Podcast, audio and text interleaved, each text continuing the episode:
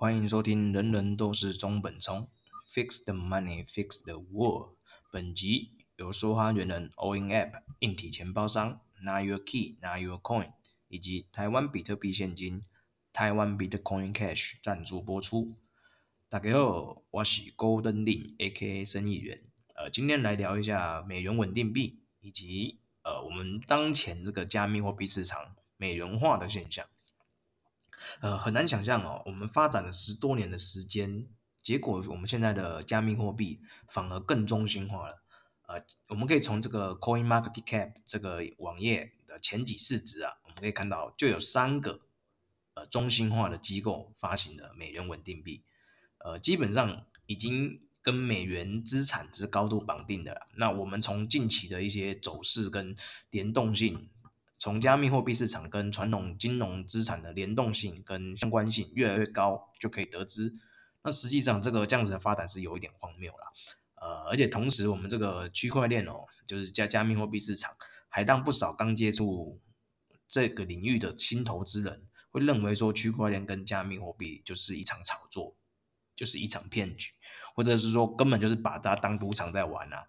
对，那当然很不想承认，但是现阶段发展确实如他们所想。然后同时呢，这个交易所拥有的权利哦，更是达到了巅峰。也难怪说美国的联准会或者像一些政府会把加密货币列为是一种商品或证券类的资产。呃，我们聊到了美元化嘛，那我们就必须从最老的稳定币聊起。呃，泰达币的发行商是 TD Limit，那泰达币是在二零一四年推出的。然后它现在的市值是第三大的加密货币代币，那最高的时候曾经达到八百多亿美元。而该公司呢，它又跟交易所 Bitfinex 的所有者是同一群人，呃，也就是它是第一家交易所兼美元发行商，哦，权力非常大。那它基本上就等于了这个币圈的牛市发动机啊。然后也就是从那个时候这个概念出现之后，开始了币圈美元。那当其他的机构哦，他也发现了哦，USDT 的这个商业模式似乎是一个不错的生意，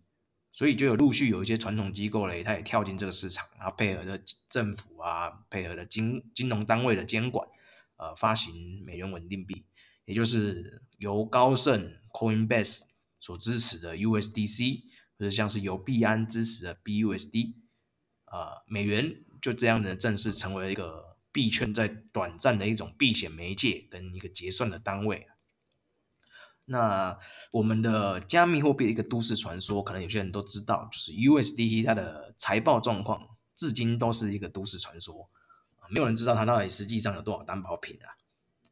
呃，TD Limit 它在最初的这个白皮书，最初的网页的白皮书，它声称呢，它每每发行一美元的 USDT，它都有一美元的等值现金。是存入到银行作为担保品，作为抵押品，但是呢，他到二零一九年三月十四的时候更改了这个声明，呃，更改了这个担保品的结构。那现在的担保品，我们可以看到，从它的网页上，它的那个透明度网页上可以看到，它就有一部分的这个加密货币以及一些商业票据的的组成。那在二零二一年二月二十三日的时候，呃，纽约总检察长办公室就宣布，呃，针对 Bitfinex 交易所挪用八点五亿美元的客户公司资金去弥补资金缺口，呃，进行了二十二个月的调查。呃，Bitfinex 跟 TD Limit 他不承认其中有任何不当的行为，但是呢，呃，愿意以支付一千八百五十万美元为代价达成和解。呃，并承诺在呃往后的两年提供他的这个储备金的季度结构报告，而最新一次是在三月份。那相比而言，其他家当他们都是采用每月的会计审计的方式。对，那美元稳定币它有它的正面的意义啦，不能否认它的这个所代表的创新，或者说它的正面的含义。呃，确实更加方便的去做一些跨境的转移资金，或者说呃。交易等等，那只是说我们真的可以完全信任这些机构吗？这是值得我们去思考的。那我们的区块链跟加密货币它到底存在的意义是什么呢？OK，这个我们也可以去再有时间再想一想。那美元稳定币，我更喜欢叫它说，它叫做链上的美元兑换券，因为不管是哪一种啊，哪一间公司发行的，只要是中心化的美元稳定币都是一样的，他们的承承诺跟责任就是兑换美元现金给持有者，对吧？这是他们的承诺跟责任。那实际上，它的竞争对手也不是加密货币啊，它的竞争对手其实是呃 SWIFT 这个国际的美元结算系统。为什么呢？因为它的优势是它比 SWIFT 更便宜、更快速，对不对？那它其实它就是在争夺这个国际汇款市场的需求。但是呢，这样子的一个可以被单点攻击的这个中心化机构，政府公权力实际上要透过一些法律制裁，或者说要控制这个经济实体，是相对容易的。那如果我们撇除掉这个政治因素了，美元稳定币要发生崩溃，只有在挤兑的时候，那什么是真正的挤兑呢？就是呃，有持币者要求要出金，而他的现金储备率不够换的时候，才可能会发生崩溃，然后届时才会有所谓的恐惧延伸、人踩人的逃难现象。但是这个几率其实是相对小的啦，就是其中的关键其实在于他们的现金或是等值的储备金是够不够的。那接下来会再补充说明。那有些人可能会问说：“哎，美元稳定不是去中心化的吗？”这个答案我认为是对也不对。那为什么这样说呢？因为我们以两种角度切入，有不同的结论。就是美元稳定币的发行，它是由一个中心化机构呃实体控制的，对吧？那它的价值来源是中心化的，也就是说它的储备金、它的美元，对吧？那美元稳定币的传输的方式，你可以说它是去中心化的。但是它依照不同的公链而有不同的去中心化程度。至于它的价值，是它原本就是来自于现实世界的这个银行体系的美元嘛，它它存入美元等值的这个价值嘛，和它的结储备金，对吧？就是做一个价值锚定。那这个又跟我们之前五月份发生这个 ULUNA 跟 UUST 这个算法稳定币爆雷的事件是不一样的价值抵押的模式，所以我们大概就是我们。不用想的太太复杂，对，那那接下来我们就来聊一下，就是近期哦，这个 Tether Limit 这个 CTO，他经常去上一些自媒体或者在一些推特上去分享他的一些想法。那他尝试去解除一些外界对 USDT 这个呃财报不透明的一些隐忧。呃，对，那小弟我就来分享一下我自己的解读跟一些想法。那影音的这个补充来源我会放在说明栏。就这个就是近期这个脑哥，呃，他采访这个 CTO 的一些影片，那大概有几个重点整理的，就是他他他在影片中他就描述了他他的一些想法。那 OK，第一点就是呃，我们会协助他们去冻结资金。你知道，当加密货币社群受到一些骇客攻击，呃，USDT 也被牵涉进去的时候，我们总是帮助社群，我们冻结资金，并将资金归还给社群。呃，这一点哦，做做实的稳定币、美元稳定币都具有某一种呃智能合约的中心权限，可以直接冻结资金。就是地址上虽然是匿名，也在私人钱包，但是它不是抗审查的，它可以直接操作，把你的那个资金直接标记哦，它可能是黑钱，或者说直接冻结你。对，它并不是真正的呃抗审查。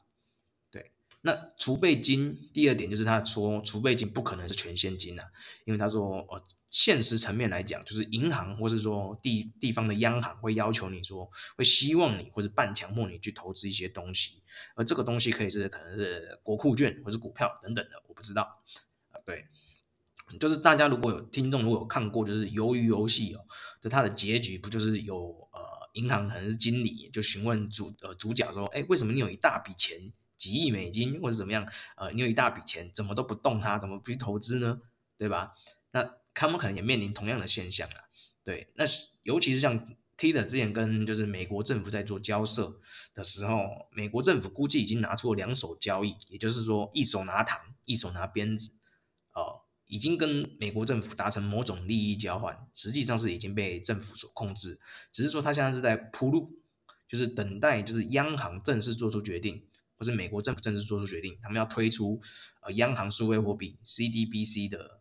的时候，可能才会有所其他的动作。那交换条件，目前的交换条件有可能就是你说，呃，T the limit 拿他们的从加密货币投资人拿到的这个美元现金，因为他们拿现金去跟 T the limit 去买 USDT 嘛，对吧？那他拿到这个美元现金或是其他的法定货币的现金，呃，他美国政府要求他们去购买国债，然后达到了美国要的这个流通循环。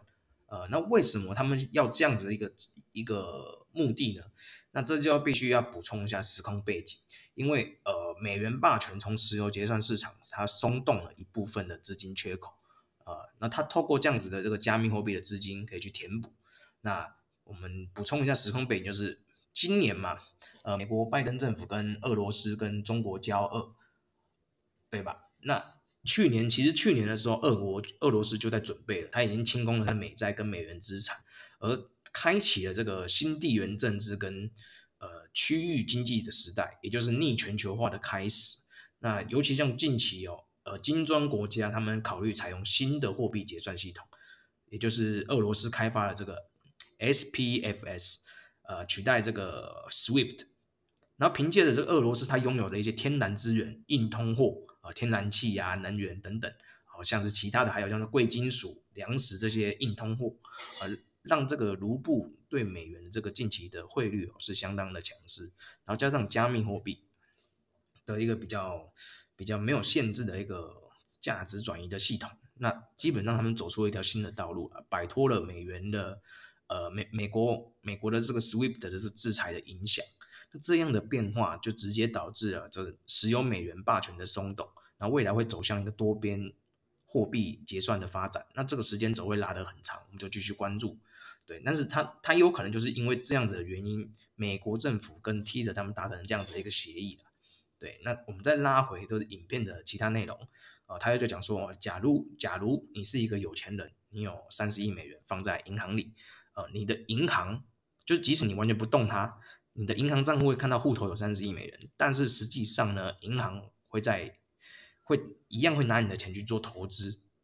他只要不要被你发现就好了嘛，这是银行在干的事情啊。那他就会拿这些美元去做投资。那他说他家他说这样子，不如我自己把这些美元拿去投资美国国债还好一点。那这个怎么解读呢？实际上我就是银行啊、交易所啊、美元稳定币发行商干的都同一回事啊。也就是说，呃。Not your key, not your coin。所以，我就是为什么我一直建议或者跟观听众去提醒说，你的币你一定要取走，不然实际上你就是在做空你的币，懂我意思吗？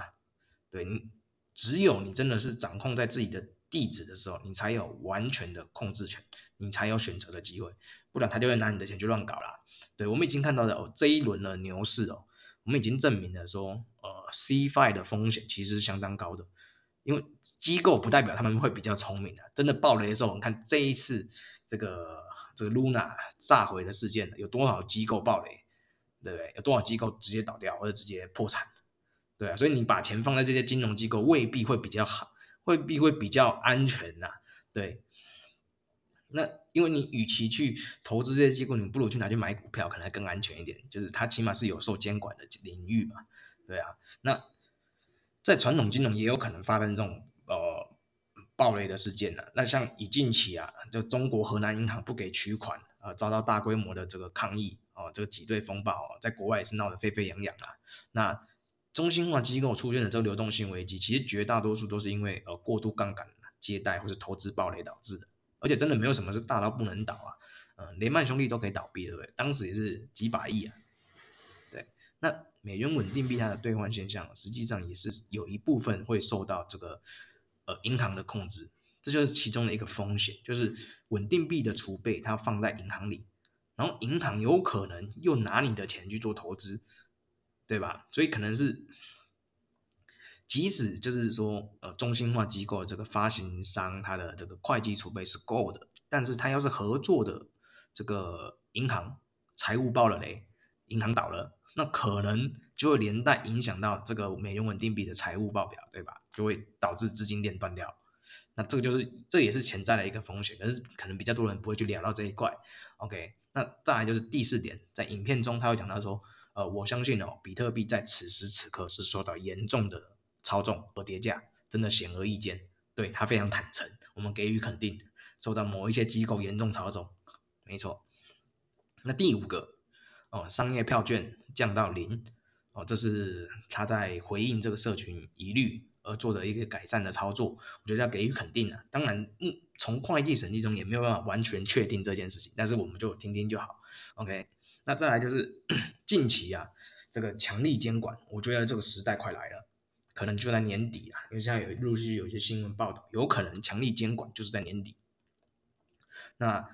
昨呃今天就就有一则新闻，就是说美国的部门他出手了，去整肃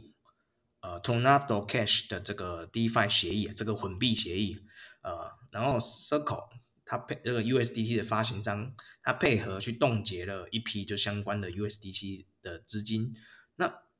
我们就可以从这个新闻可以可以理解到说，美元稳定币它是否崩溃或是改朝换代，有一定的程度是来自于政府监管的合规化跟台面化。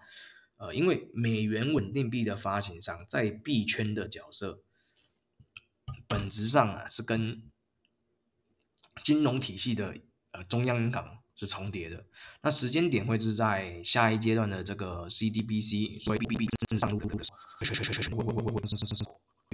这个美元稳定币的领域，然后但是呢，会是用取代的方式，或者说控制的方式，那可能就是要看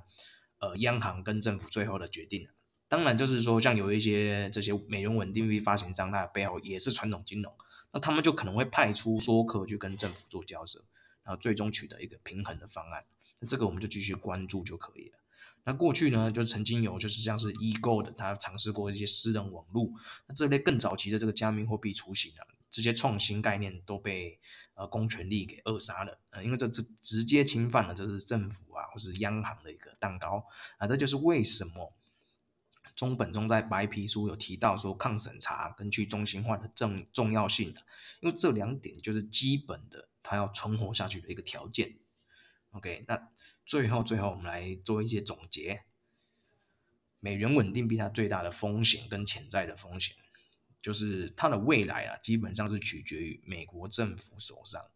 就是监，刚前面讲的，就是正式监管的时候，它会受到合规压力。那严重一点哦，它的财报或者是说它的担保品不足，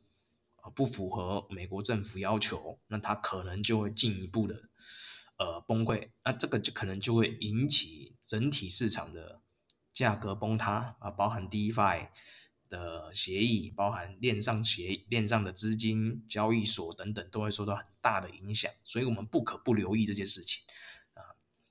当然啦，所有稳定币都有以上的潜在问题啊，因为都不是真的去中心化的产物，都存在说所谓的人人为的风险和道德风险，或者像是银行的风险。因为它受到了很高的这个传统金融的牵制跟连结，所以基本上哦，